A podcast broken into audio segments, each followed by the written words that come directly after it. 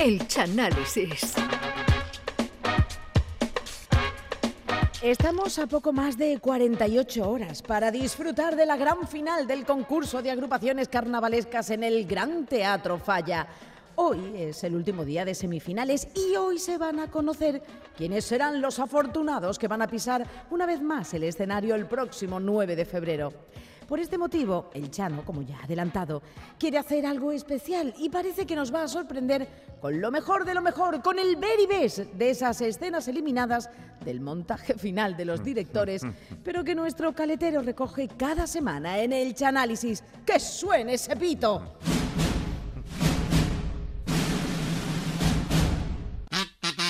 Hoy sí.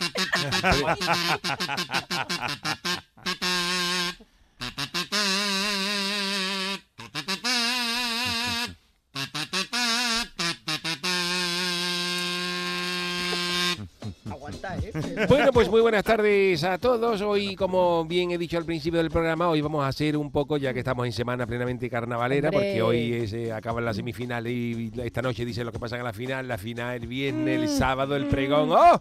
¡Qué maravilla! Pues Entonces, gozando, no me, he ¿eh? podido, no me he podido sustraer y entonces he hecho un mix con los mejores momentos carnavaleros, porque hay mucha gente que sabe que las películas de Hollywood no, no eran carnavaleras.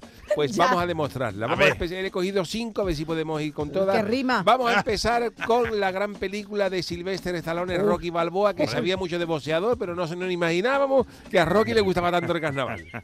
Y entonces Rocky y Apolo se ven por primera vez en rueda de prensa, donde Ah. Apolo se cachondea de Rocky, aunque dice Claro. que lo respeta, pero claro, este... Ah. Y Rocky piensa, él se ve en la rueda de prensa y dice...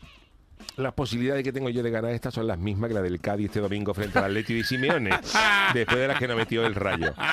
Y la pelea se programa para el 1 de enero del 76. Madre. 1 de enero del 76. Fíjate. Después del concierto de Año Nuevo y los hartos de esquí, la pelea de La Rocky. pelea de Rocky.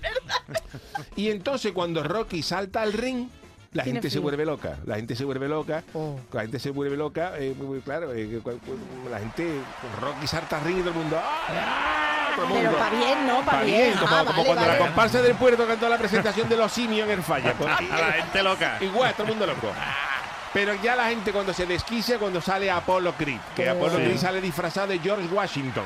De George Sale disfrazado de, Washington. de presidente de los Estados Unidos, de George Washington. No de Barack Obama, porque era un No, poco negro, ¿no? porque en realidad a lo que quería disfrazarse en. Apolo Creed lo que quería salir disfrazado era con el tipo de la comparsa los comparsistas se la dan de artista que de hecho se lo pidió al Ramoni pero claro cuando ¿No se lo Apolo- dejó, qué? no que le quedaba grande Ah, que le el, quedaba Era Ramoni no le pega a Apolo Creed y entonces Apolo ahí para ganarse a la gente empieza vestido de George Washington empieza a repartirle dinero a la gente Venga ya. como hacíamos nosotros en el final de Tampa Collesca, que Nah. caían los billetes del falla y eso, y empieza Apolo Cría a darle, a darle dinero a la gente, y claro, la gente ahí ya muere con Apolo, que si yo llego a estar en la primera fila y Apolo en niña billete, Que va a Rocky. llamar Rocky un romano con, con la con También el podía haber pecho de tirado lata. helado, ¿no? Apolo, ¿no? Y cuando Apolo se acerca al rincón, en el ring, al rincón de Rocky, en el rincón cada uno tiene puesto un cartel con el nombre del, del, del- Vale. del cuidador de boxeador. Y como el de Rocky es su cuñado Poli, pues ahí pone Poli Rincón. Pues- Y entonces Apolo le dice a Rocky si le puede firmar una camiseta del Betty para su sobrino, porque ponía Poli Rincón y dice que no, y Rocky ya le mete una tragantada y lo manda a no. ventana, pues.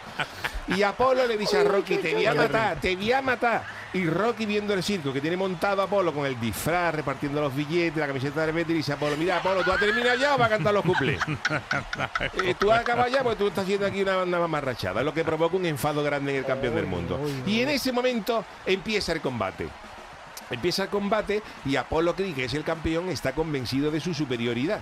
Y empieza a bailar, alrededor, empieza a bailar, empieza a bailar. por tanguillo, alrededor de, al- alrededor de Rocky. Se ve en la escena Apolo Creed bailando por tanguillo y el coro Julio Pardo, que está entre el público, tocando unos tanguillos y Apolo bailando, una, una cosa preciosa. Apolo. Pero claro, Rocky ve eso, se mosquea y le endiña una trompa a Apolo Oh. que, lo, que, lo, que lo manda a la lona. Oh. Y claro, Apo- Hombre. Apolo Cris se levanta más sorprendido que Joaquín Quiñones cuando a la comparsa del circo le ganó la parra bomba, que fue la comparsa de los gitanos del puerto en el año 99. Y a partir de ahí empieza a tomarse Apolo Cris el, el combate en serio. Apolo empieza Por a darle cate a Rocky, una vez, pim, pam, pam. Le deja, le, le deja la cara como cuando tú te caes de una borrachera y te contra un bordillo. Pues igual. Uy, Chano. Apolo, le- a- a- Apolo le rompe a, a Rocky la nariz. Uy, pues, le la tenía ya. le deja los dos ojos como dos bremas maduras, grandes en hinchar, y Rocky no ve nada. Llega un momento en que Rocky está ciego, no veo, no veo, Poli, no veo. ¿Y qué le dice Poli? ¿Qué le dice Poli? No veo. Y en ese momento el cuñado Poli, como Rocky no ve, le echa al ring un perro guía y un bastón blanco para que por lo menos posee de oído. Mi- Mientras que el perro lo orienta. Pero claro, el árbitro no lo permite, diciendo que no se vaya a creer la gente que hombre. Vende cupones porque el juego está prohibido en el estado de Filadelfia. Y en el último asalto, Rocky toma la iniciativa y empieza a darle cate a Apolo. Pero cuando parece que le va a ganar, cuando ya parece que va a ganar Rocky, suena la campana y acaba el combate que se tiene que decidir a los puntos. ¡Ay, por Oh, favor! qué, A los qué puntos. Claro, y pues tras, tras algo más de media hora de deliberación bien Madre. gana, sale el jurado al ring y el secretario de jurado dice, en la ciudad de Filadelfia, todo el mundo callado, siendo las 23 horas y 20 35 minutos de la noche, el jurado de este combate compuesto por Mick Henderson, Stephen Macmillan, Jim Matthew y Peter Stanford, a la vista de las puntuaciones obtenidas por los dos púgiles en esta final, deciden conseguir los siguientes premios. A ver, a ver. Segundo premio, Rocky Balboa. Y claro, ya los de Apolo cuando escucharon, y además que quedaba ahí. ¡ay, Y ahí la gente ya se vuelve loca con los. ¿Entonces no ganó Rocky? No, No, el segundo. escúchame. Claro, entonces gana Apolo. Y la gente que estaba afuera en la pizzería de al lado de- del auditorio, escuchando los transintores, todo el mundo afuera diciendo jurado, mamón. Rocky había hecho mérito para ganar. Y la cosa estaba más discutida que un, un popurrí de Ventinela. Pero cuando salen los puntos escritos, cuando salen los puntos escritos, todavía se encabronan más porque resulta que Apolo Creed le ha sacado a Rocky cuatro puntos en los cuplés, que es lo que ha dado, Oye, es lo que le ha dado el título. Y al final Rocky queda segundo como el Yuyu en la mayoría de sus chirigotas. Mientras que Apolo Creed revalida el título de campeón Ay, del mundo de los pesos pesados. Oh, pues fíjate lo que le gustaba a Rocky Balboa. Pero te una cosa, no era el personaje de Rocky, era Stallone. Ah. Porque Stallone tenía gran pasar. Stallone está más de un domingo de coro que la gente no lo ha visto con unas gafas y puesto en, en- al lado del merodio, lo he visto yo, porque le, le moría. Si no, fíjate, si no, fíjate también, también cómo hace, cómo, cómo mete el carnaval en la película de Rambo, acorralado. Y la película narra, mira, la película narra la historia de John Rambo, un veterano del Vietnam y miembro de las fuerzas especiales, que el hombre tiene más medalla que un puesto ambulante en el Rocío, y ha sido condecorado incluso con la medalla del honor del Congreso de los Estados. Unidos. También. Pero Rambo está triste porque a él le Oh, falta una ¿qué condecoración pasa a que tiene esa pena, que no es otra que el antifaz de oro del carnaval de Cádiz, que es la que le dan a los autores que llevan más de 25 años escribiendo y es la máxima distinción del carnaval. Entonces eh, resulta que Rambo sacó 23 comparsas juveniles, pero Anda, él, lo tuvo que dejar para irse al Vietnam. ¿Sabes? Te digo, y entonces cuando se fue al Vietnam, allí sacó dos chirigotas callejeras de ¿En el vietnamita Vietnam? en Saigón. Pero la Asociación de Antifase de Oro no le reconoce esos dos años a Rambo. Entonces vale. Rambo está No- no triste. le convalida. No le convalida. Rambo está triste y vaga sin rumbo por los Estados Unidos buscando grupo para volver al falla.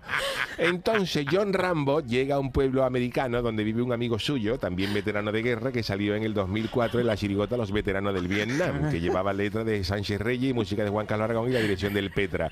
Y entonces Rambo lo que quiere es ofrecerle a este hombre que sea el director de una chirigota para volver al falla. Ay, mira. Una chirigota que ya tenía el nombre y todo Rambo. La chirigota se iba a llamar los que, los que fueron a conquistar Saigón y se comieron un mojón. Como crítica al fracaso de los Muy Estados sutil, Unidos. muy Es muy sutil. sutil, pero claro, Rambo lo que quería era decirle hasta lo malamente que no habéis tratado a los veteranos de guerra y saca esta chirigota los que fueron a conquistar Saigón y se comieron un mojón. La verdad, dijo la verdad. Dijo la verdad. Pero claro, cuando Rambo llega a casa del amigo, se encuentra que este ha fallecido en febrero pasado. En febrero Y pasado. además en febrero. Claro, porque estaba escuchando los que pasaban a la final y cuando vio que su comparsa no estaba entre ellas, pues le dio un jamacuco. Y entonces Rambo, decepcionado, abandona el pueblo y se dirige a otro pueblo donde nada más llegar, estar nada más llega al pueblo. Sí, no, poner el pie. Tiene ¿no? problema con el cherry, Uh. pero no con el de la chirigota, no con, no Ah, con- ¿no? Ah, no con mi querido amigo Juan Manuel Brasa Benítez, que le dicen el cherry, al que, que saludamos, sino con el cherry del pueblo. El pueblo. Con el cherry del pueblo que cuando ve a Rambo vestido con esa hechura y tieso como la mojama, De se- pobretón, se- va. claro, se piensa que es un, un vagamundo. Ah. Y entonces el Cherry le dice a Vagabundo Rambo, a Rambo que se tiene que ir, que no puede entrar en el pueblo. No puede entrar en el pueblo. El Cherry es un Cherry vacilón y Rambo se niega porque Chal- eh, él lo que quería ella en el otro pueblo es eh, ve a un primo hermano de Ángel Subiela que se fue allí a, a- a Estados Unidos para ver si le puede ayudar a montar a la chirigota, ¿no? Pero entonces, entonces el sheriff detiene a Rambo por resistencia a la autoridad. Vaya. Y cuando lo registra, le encuentra en la mochila un cuchillo a Rambo de grandes dimensiones. Uy, uy, un uy, cuchillo uy. de esto de combate militar, de estos, de estos Sí, gordos, sí, de los de Y cuando le pregunta el sheriff, bueno, ¿y esto para qué? ¿Esto para qué? ¿Esto qué? Y él dice que es para abrir el pan y hacerse los bocadillos los sábados de carnaval que las venden en, la- en las peñas, las venden muy caras. Pero claro, el cherry no se lo, el cherry no se lo cree y se lo lleva a comisaría. ¡A comisaría! Esta es la voz del cherry. Y aquí lo registran y varios policías se cachondean de él. a- ¡Hombre! A Rambo, varios Rambo? policías cachondeándose con Rambo. No eran malas las comparsas que tú sacabas, Rambo. Qué mojonazo de comparsa. Y Rambo revelado, Rambo allí, Rambo allí revelado. En los borrates, que la chirigota mía la mala porquería, la chunga toda. Ni la preselección, Rambo. Ay, Rambo ya empieza a encabronarse ya. Y entonces a Rambo lo ponen en pelota picada y lo meten en un baño donde le, le dan una ducha a presión, como si fuera Rambo un, Encima. un ¿En R5, carnaval? como si fuera Rambo un R5 sucio, le dan ahí con la presión y eso. Y entonces los policías tratan de afeitar a Rambo en seco. Para dejarlo, para dejarlo, para que no pareciera un vagamundo, los quieren hacer mm, un, eh, afeitar en seco, sin con, las navajas. Pero entonces uno de ellos le hace un corte en la cara. Le hace un corte en la cara a Rambo. Y entonces en ese momento John Rambo sufre un delirio porque se acuerda de que una vez maquillándose para ir al falla con una de sus comparsas, la maquilladora, la maquilladora le cortó la cara con un cuchillo que tenía entre los dientes. Porque ella estaba. eh, la maquilladora de la comparsa estaba maquillando con un cuchillo entre los dientes porque se estaba, se estaba, estaba pelando una naranja. Y entonces en el momento que volvió a la vez le hizo un corte con la, con la cuchilla. Y entonces Rambo se acuerda de aquella tortura de cuando la maquilladora le cortó y explota, porque aquella, aquella, aquella Rambo cae, que aquella, aquella lesión en la garganta le impidió cantar bien el popurrí en esa función y no pasaron en preliminares. Lo que yo te diga, claro, son recuerdos de la del. Vietnam, de, de- de gente dura eh, peleada en esto. Pero sin duda uno de los episodios más trágicos que han, que han ocurrido en carnaval en el Ocho Análisis fue cuando nos fuimos a Pesadilla en el Street y conocimos el motivo por cual el Freddy Krueger se convirtió en asesino. Eso se lo desveló la madre de una de las víctimas que le enseñó el sombrero. Recordamos este momento. Y entonces la madre ve un sombrero y ve un respingo. La madre dice, ¡ah! Como chiquito, ¡ah! Y dice la madre, ¿tú sabes de esto algo? No, ma. He visto el sombrero, dado un respingo. ¿Esto que Y la madre dice, no, esto. mm, Ah, que la madre esto no sé cuánto. Uy, O más, uy, que me diga lo que sabe tú de esto. y ella me dice, mira, te voy a decir mi verdad, que una cosa muy de madre. te voy a decir mi verdad. Esto, esto, el sombrero era de un chaval que se llamaba Freddy Krueger. Ap- ap- apodado Freddy, Frederick Krueger, apodado Freddy, un asesino en serie que mató por lo menos a 20 jóvenes. Dios. Mató a 20 jóvenes que fueron al ensayo de su compa- su comparsa cuando Freddy le dijo, "¿Cómo- ¿qué te parece? Esto no es nada, Freddy, ¿cómo que no? Ay, mató a la gente a cuchilla allí, no era que se dio en el ensayo. que yo no es que... que yo- Hombre, por Dios. Te voy a decir una cosa, Charo, que yo no es que defienda a Freddy Krueger, pero estas cosas no se pueden decir. Tuvo un ensayo y dice, ¿qué te pareció la comparsa? No nada. Pues es nor- es normal que Freddy cogiera y, y, y formara la que liara. Lo más normal es si tú sabes, Freddy, está bueno, está bueno. Está buena, no está malota. Te da un poco de coba a Freddy Krueger. Está bien. De lujo, Cruz, de, de lujo, Freddy. Y después sale y se mojonazo, sale- lleva. Lleva. Se podría mejorar, ya no, ya no sé. ya- No, se podría mejorar, no, porque ya eso canta. Pero es muy normal. ¿Qué te parece la comparsa? Pues está de lujo, Freddy. Y dice, valiente mojonazo, lleva a Freddy este año. Total, que él mata a 20 jóvenes. Y, y claro, vamos, de verdad, de verdad, claro, demasiado poco.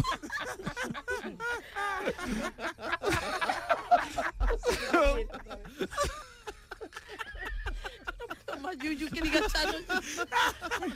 Demasiado poco pasa en Cádiz.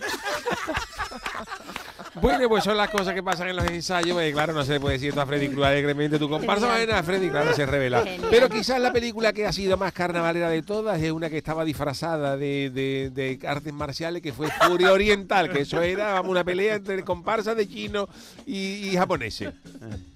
El argumento empieza cuando Chen Zhen, que es eh, Bruce Lee, Ah. regresa a Shanghái después de ver un ensayo de la comparsa de Martínez Ares en la zona franca de Cádiz. Al hombre le gustaba el carnaval y eso, y viajó desde Shanghái a Cádiz para eso.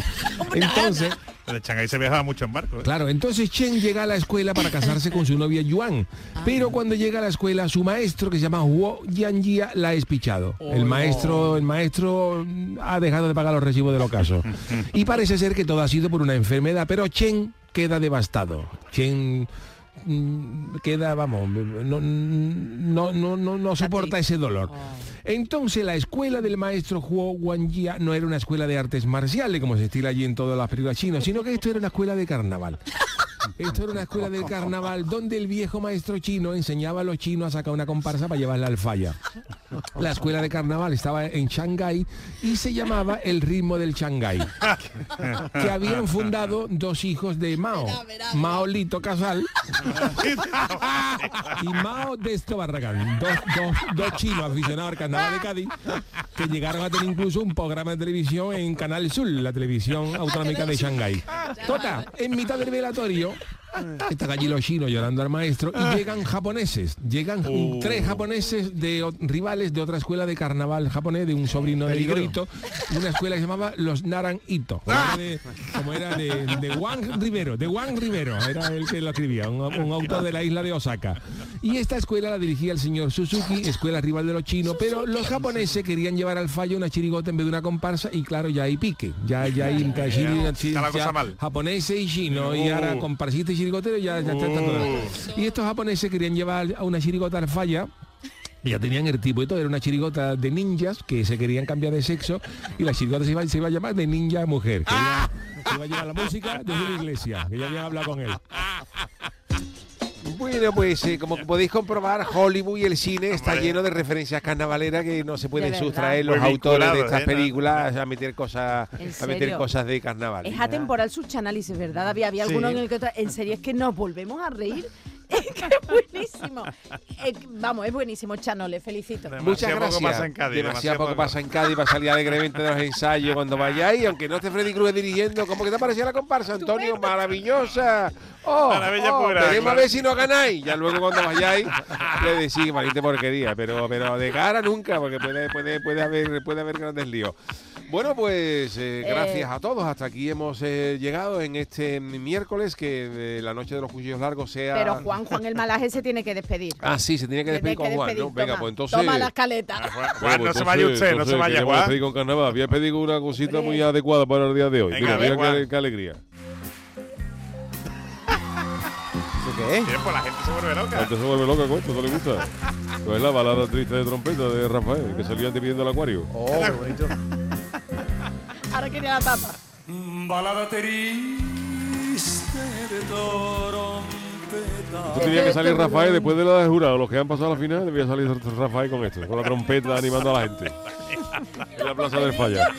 Bueno, pues con balada triste de trompeta nos marchamos. Volvemos mañana a partir de las 3 de la tarde. Gracias, Charo Pérez. Gracias, don Jesús Acevedo. Gracias, David Hasta Hidalgo. mañana. Hasta mañana. Manolo Fernández, la parte técnica. Hasta mañana.